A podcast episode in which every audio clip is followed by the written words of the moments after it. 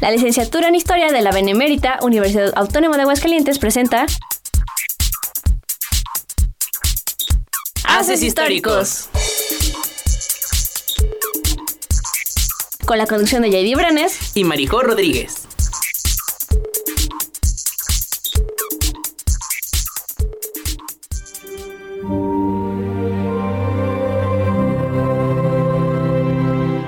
Buenos días y buenas tardes, amable auditorio. Sean bienvenidos una vez más a sus programas Notas al Margen y Haces Históricos. Así es, seguimos con nuestra colaboración. Los saluda como cada martes Pavel Zavala y nos acompaña María José Rodríguez, JD Brenes, Alejandro, Lorena Martínez y Juan Pablo.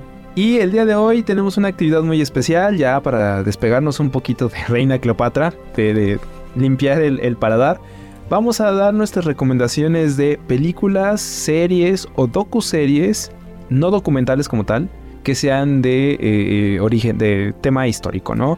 Habrá algunos que destaquen por alguna cosa, por reflejar los hechos, otra por reflejar la indumentaria, que luego es algo que siempre sale fallando en las, en, los, las películas y en las series. Y vamos a empezar con Marijo.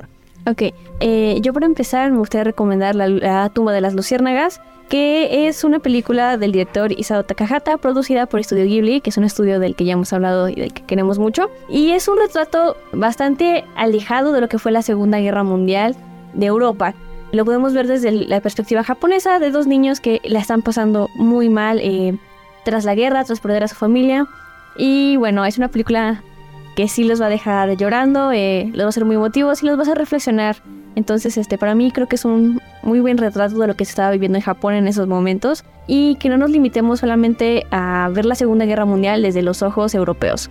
Bueno, tal vez cambiando la perspectiva que tenemos sobre esta de la tumba de las luciérnagas, debo yo recomendar esta película que se llama Los hombres detrás del sol, que sí se aleja mucho sobre la perspectiva que tienen los europeos sobre la Segunda Guerra Mundial, pero aquí en esta misma película vemos la perspectiva de los mismos chinos, los vapuleados por los japoneses. Podemos ver que cuenta esta película sobre la historia del Escuadrón 731, también conocido como El Sol Negro 731.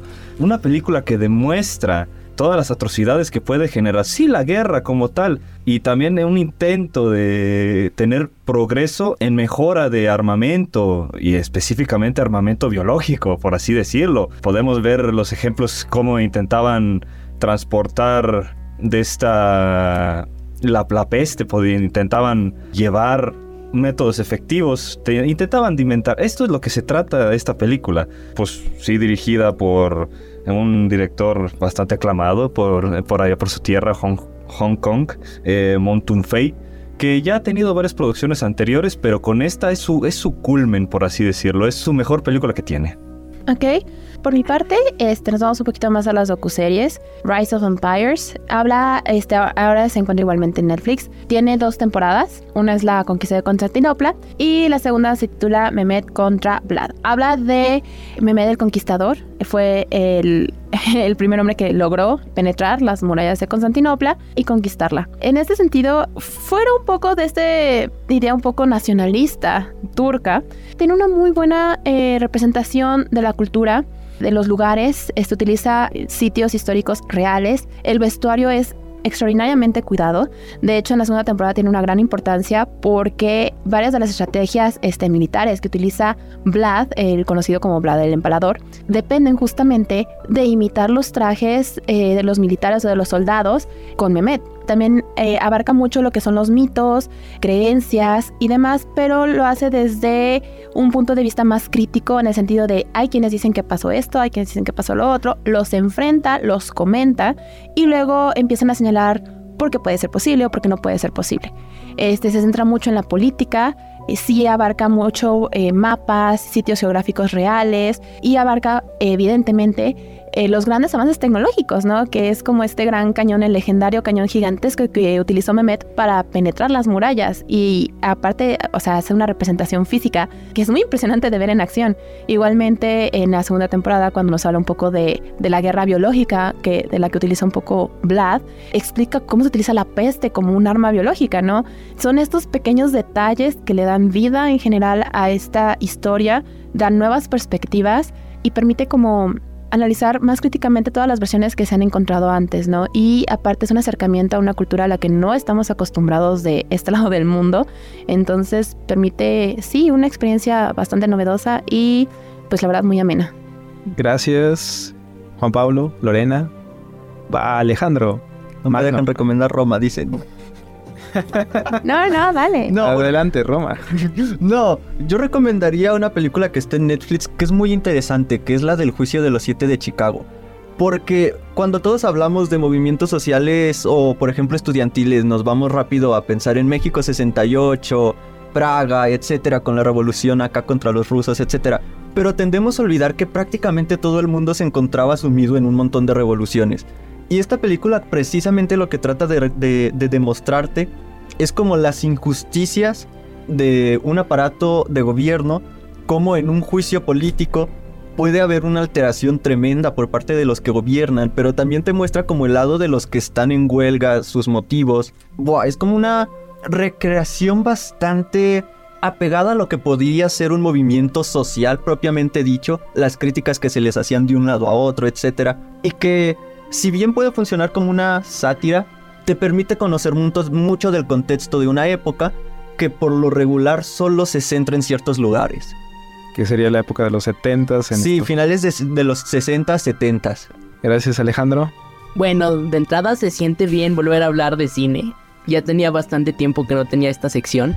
Y la verdad mi recomendación, y volviendo un poco al tema bélico, es Sin novedad en el frente. Si bien esta película es un tanto nueva, pero muy conocida gracias a que ganó a Mejor Película Extranjera en los Oscars de este año, me parece importante el mencionarla. La manera en cómo cuidan el retratar la guerra, no desde el punto romántico que por lo general nos tiene acostumbrados Estados Unidos, y cómo lo retrata como lo que es, un hecho horrible lleno de cambios y donde los únicos que sufren son los que están hasta abajo, me parece magnífico. Esta película está basada en la obra del mismo nombre escrita en 1929, que son las memorias de un veterano. Eso de entrada ya le da un valor muy importante, no solo por el carácter de vivencias que tiene, sino el carácter histórico, el cómo se ha vivido la evolución de esta novela desde que se escribió en el 29 hasta cómo la retratamos en el día de hoy. Esta película es un claro ejemplo de que el cine es más que solo Estados Unidos. Esta producción es alemana y se ve el enfoque alemán que tiene a lo largo de la película. Si bien en varios momentos trata de generar ese aparato, de querer demostrar que Alemania también es grande, se nota que está cuidado y está hecho con amor y respeto por la guerra. Se nota que es un homenaje a las personas que perdieron la vida en la guerra y sobre todo lo que trata de hacer es demostrarnos que las guerras no llevan a nada. Los primeros 15 minutos de la película y los últimos 15 minutos es eso, es la guerra no nos está sirviendo. Busquemos mejor un nuevo sistema y busquemos que los hombres dejen de morir por causas de otros hombres. Y es justamente ese mensaje y ese impacto que tiene la película lo que la demuestra como una gran película y una gran narrativa. Si bien tiene sus errores como cualquier película, demuestra que se puede hacer cine que no sea Estados Unidos. Oh, ok, muy bien. Si no en el frente de batalla, es que me quedé pensando, sí me gustó mucho y, yo no voy a perder la oportunidad de dar mi propia recomendación. Y de hecho, a lo mejor vamos a tener tiempo de hablar de una segunda recomendación. Mi primera recomendación es Tora Tora Tora. Es una producción estadounidense, japonesa, que habla cómo llegó, cómo sucedió el ataque a Pearl Harbor. No es Pearl Harbor de, de este, ¿cómo se llama? De Michael Bay. O sea, no es romántica, no es sexy, no es sensual. Como Eh, que no sale Ben Affleck. No sale Ben Affleck. Este, y de hecho, si quieren, pueden verla como la antesala a la película Midway. Ah, ok. Es igual, tiene, no tienen un personaje principal, sino que más bien es retratar, retratar los eventos históricos y los personajes históricos participan en exactamente lo que se supone que hicieron, no más. Y además presenta la perspectiva tanto japonesa como norteamericana, como los japoneses están preocupados por declarar la guerra de manera diplomática, esperar el mejor momento, cómo los soldados lo ven como es un acto heroico, eh, es un acto este, que me va a ayudar a alcanzar la gloria a mí y a mi país, al imperio japonés. Y al mismo tiempo presentan la, la perspectiva norteamericana que, francamente, en más de una ocasión dice, dices, es que en serio, ¿cómo los norteamericanos ganaron la guerra? Si en más de una ocasión vieron, avistaron un, un ¿cómo se llama? Un eh, submarino japonés y no hicieron nada. Porque primero tenían que mandar la orden y, y el comandante, el, el capitán decía... La burocracia militar Ajá, la buro- americana. Exactamente, que es la misma en todos lados. Este, la burocracia es la misma en todos lados. Hubo un técnico de radio, de, de radar, perdón, que avistó, que tuvo conocimiento de que se avecinaba una flota y llamó al- al- a sus comandantes y sus comandantes le dijeron, no, son los que mandan, son los bombarderos que van a venir de, del continente, no hagas nada, ahí déjalo. O sea, en más de una ocasión yo sí dije, ¿cómo es que los norteamericanos ganaron la guerra? ¿Y cómo es que los japoneses no terminaron de hundirlos ahí, de, hundirlos ahí en Pearl Harbor? Y se entiende, ¿no? La, la película eh, no es, este, le- les insisto, no es, no es sexy, no es sensual, no es, este, grandilocuente como las de Michael Bay. Se pega mucho a la historia, tiene sus momentos evidentemente eh, ficticios, pero aún así uno se siente eh, inmerso en la historia de lo que sucedió en Pearl Harbor. Vamos a un breve corte musical y regresamos para una segunda ronda de recomendaciones. Haces históricos. What's your plan for tomorrow? Are you a leader or will you follow? Are you a fighter or will you cower? It's our time. Take back the power. What's your plan for tomorrow? Are you a leader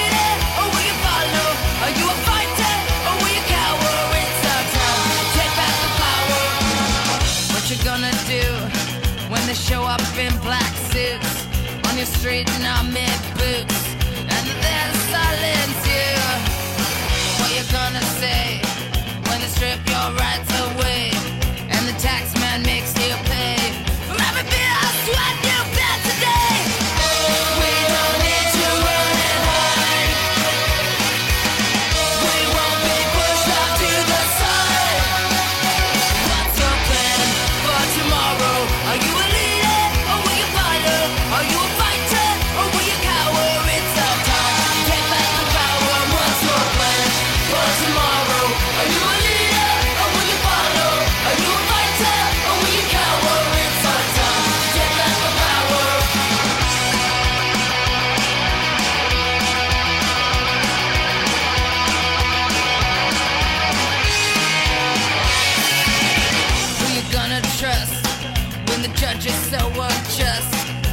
jury must discuss? Say you don't look like one of us. Where you gonna turn? Now the court has been adjourned and the lessons that you've learned are not as many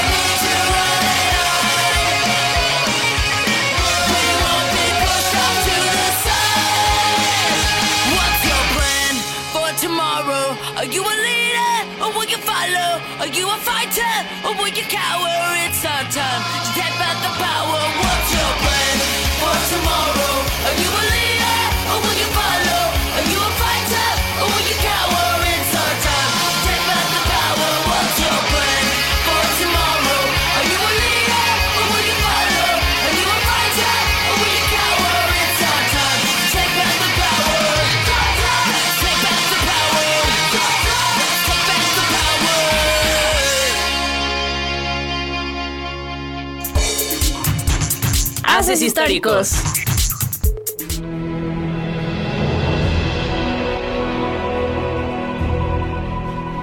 Bueno, ya estamos de regreso y yo quiero recomendar una docuserie también de Netflix que se llama El último zar. Es una serie que tiene muy buena información, sin embargo, eh, sí peca un poco de ser eh, muy apretada, sí se salta datos, pero si te quieres pasar un buen rato, si quieren palomearla, la verdad te la pasas bien y si aprendes algo. Ha- Habla sobre los la dinastía Romanov. Sí, es la, la, eh, el último zar literalmente que fue Nicolás y habla desde que él asciende al poder hasta que son eh, asesinados. Oh, ok. Entonces ha- habla de los de la Revolución Rusa también. Sí, sí. Oh, excelente. Adelante. Ok, manteniendo un poquito la temática soviética, mi recomendación es Enemigo al Acecho. Una película muy interesante como experimento por parte de Estados Unidos. Es una película en donde por primera vez Estados Unidos deja de abordar héroes americanos y se centra en un héroe soviético. En la misma vemos la vida de Vasily Zaitsev y cómo es que gracias a sus habilidades logra subir en el escalafón soviético, lo cual es muy difícil. Sobre todo porque estamos acostumbrados a que cuando nos hablan de las guerras rusas siempre los ponen sumamente bárbaros, sumamente desinteresados y entregados por su patria. Si bien es muy cierto que eso pasaba, la película nos busca retratar un poquito de esos dilemas que tenían los soldados. Nos busca representar el de repente cómo los soldados se preguntan el por qué estoy haciendo lo que hago. Nos representan la perspectiva en donde Estados Unidos retrata a sus dos enemigos más grandes, Rusia y Alemania, y cómo él busca hacerse a un lado.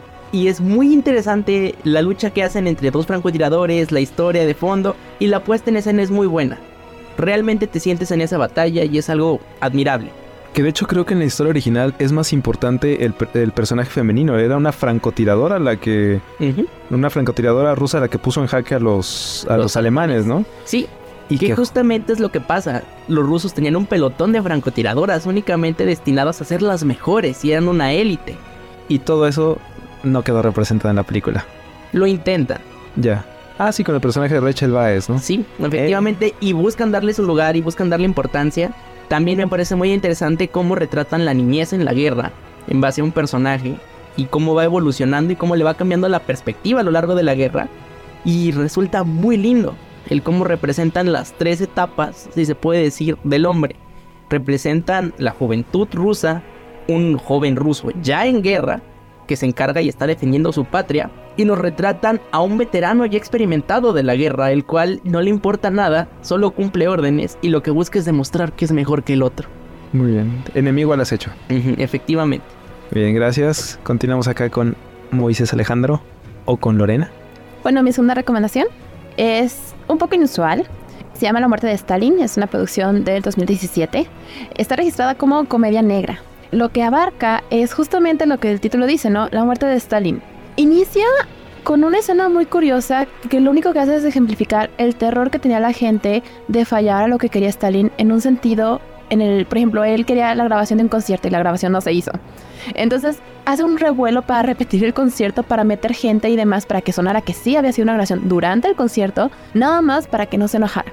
Esta escena lo que abre es las circunstancias de la muerte de Stalin. Esta escena no, en realidad no ocurrió en la vida real, pero sí las circunstancias de la muerte. Eh, eso es- fue una película muy polémica, incluso fue llegada a ser prohibida en Rusia por este corte satírico de cómo todos sus, sus generales, sus, sus primeros al mando y demás, se empiezan a pelear en qué van a hacer con él.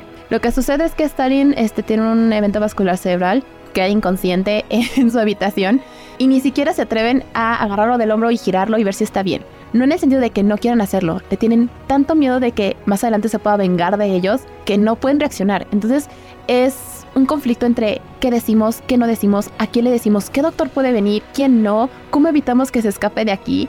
Es una situación muy, muy, muy hilarante y uno se queda pensando, ¿de verdad esto ocurrió? Entonces, este, como referencia, hay un libro que se llama eh, La Corte del Zar Rojo, que habla justamente de Stalin y estas circunstancias, que se basa en unos archivos que fueron abiertos relativamente reciente, que hablan muy de su vida privada. Entonces nos habla mucho de estas partes del terror que él impone en este ambiente político, en una situación que realmente para el resto del mundo es completamente desconocida. Es este un vistazo a lo que en general para el resto del mundo pues se quedaba en las sombras, ¿no? Es una nueva perspectiva, es un poco borrar y meterse en estos aspectos de leyenda. O sea, realmente lo que dura la muerte de Stalin son cinco días. Entonces, imagínense todo lo que puede salir de estos cinco días en el que estas personas no saben qué hacer ni cómo atenderlo. Y el pobre hombre está acostado en su cama viendo cómo todo sucede a su alrededor. Y él no puede comunicarse, ni moverse, ni nada. Entonces es una película muy entretenida. Definitivamente es muy graciosa y puede estar con la seguridad de que sí es muy fiel a los hechos reales. Muy bien, ya siguiendo con mi parte, debo recomendar la serie de Maximiliano, que es Maximiliano I de, Austria, sí.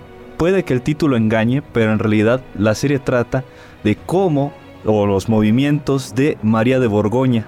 Debemos recordar que es hija de Carlos el Martel, que murió relativamente joven. Deberé. Eso de guerrear todo el tiempo con, con Francia no es muy saludable, por así decirlo, pero debemos... Cierto que la serie mm, pone el título de, de, Maximiliano como principal, pero en realidad todo lo que trata es los juegos políticos que tiene que hacer María para poder sobrevivir, teniendo en cuenta de que e, era la, la, la muchacha más codiciada, por así decirlo, de toda Europa. Era literalmente, pues sí, dueña de los ducados de Borgoña, las recientes repúblicas de Flandes que se crearon por los burgueses y pues todos los ducados holandeses.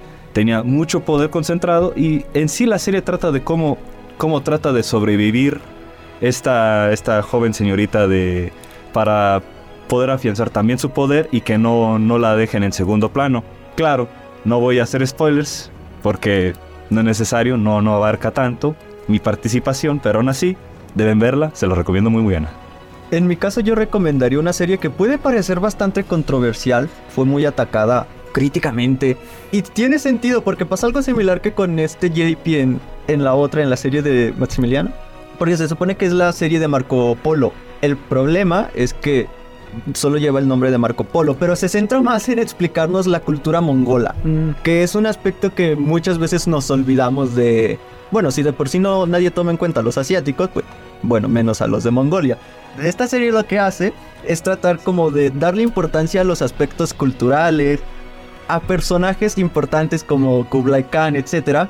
Y te representa las intrigas políticas no únicamente de Mongolia, sino también de China, como todo esto ya empezaba a influir en lugares más reconocidos como Europa. Te muestran la importancia de la ruta de la seda, el funcionamiento que ésta tenía, te muestran asedios, te muestran este, tomas de ciudades, si te gusta la estrategia, uff, te presentan muchísimo de esto. Y si bien fue cancelada, te hace tener ganas de meterte en un mundo que normalmente pasa muy desapercibido. El mundo de los mongoles. De los que, mongoles. de hecho, es, fue una nación muy importante. Claro, y que tuvieron unas aportaciones increíbles. La peste negra. Ah, ¿qué? Eh, no, no, no, como la peste negra. Entre otras No, cosas. bueno, claro. Chile, no sé. Claro. Eh, voy a, a recomendar yo. Magnicidios, etc. Ya, ya, ya. Yo pensando en los pantalones, sí. Me voy a, a- la equidad de género también. Eh, bueno, Sí, también. Y el comercio internacional, Nos regalaron Mulana. la globalización, Mulan. En historianismo. Ya ve. Ok, eh, yo les voy a recomendar dos series. La primera de ellas es El Terror. Es una producción de HBO y Amazon, me parece. Eh, retrata lo- la expedición Franklin, que es una expedición británica al Polo Norte para encontrar un estrecho que les permitiera pasar por el Polo Norte y evitarse lo- los pagos aduaneros a Portugal, a España o otras potencias, ¿no? A Francia. Y cómo sale completamente mal. Es muy buena. Tiene por ahí misterio, tiene por ahí eventos sobrenaturales. Y la otra es, siguiendo con esto de histórico pero un poco ficticio, es la serie coreana Kingdom. Tiene dos temporadas y una película me parece. Son zombies.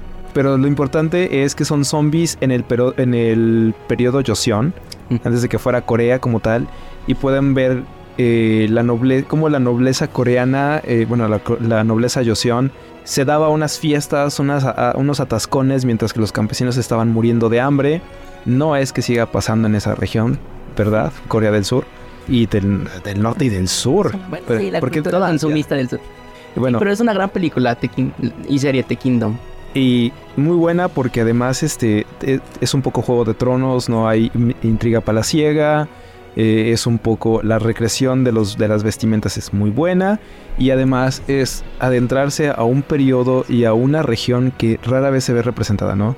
Como que tuvimos un enamoramiento con Japón a principios de los 2000 con El último Samurai y otras Ujú. producciones de ese tipo. Y Corea, y bueno, siempre China ha estado ahí, pero Corea como de... eh, Acaba de llegar para quedarse. Exactamente, el K-pop Sí, no, acaba y la de puesta en escena que tiene la serie es muy buena. Tiene unos encuadres muy lindos en donde se retrata la naturaleza y Claro, Pero es algo muy característico de las producciones coreanas. Este, a la hora de hablar de producciones históricas, vestuarios, tradiciones, cultura, textos, hasta los textos mismos los representan y los leen. Entonces nos dan un vistazo muy interesante a lo que ellos son. como si un cuerpo estatal estuviera vigilándolos. Casi. Ah, casi. En, en Corea del Sur. Ah, No Bueno. ocurre.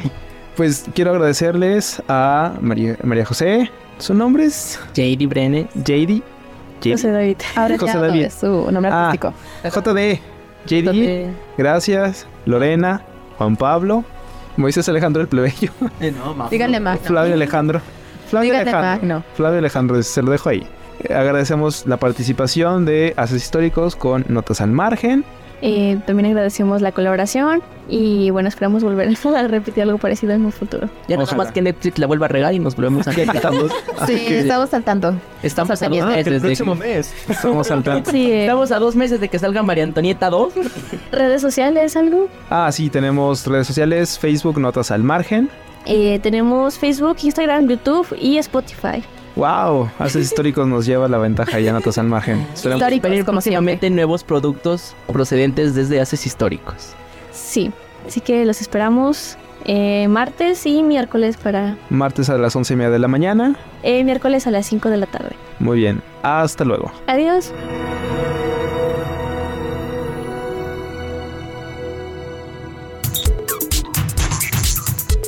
Haces Históricos es una producción de la licenciatura en Historia para Radio UAA.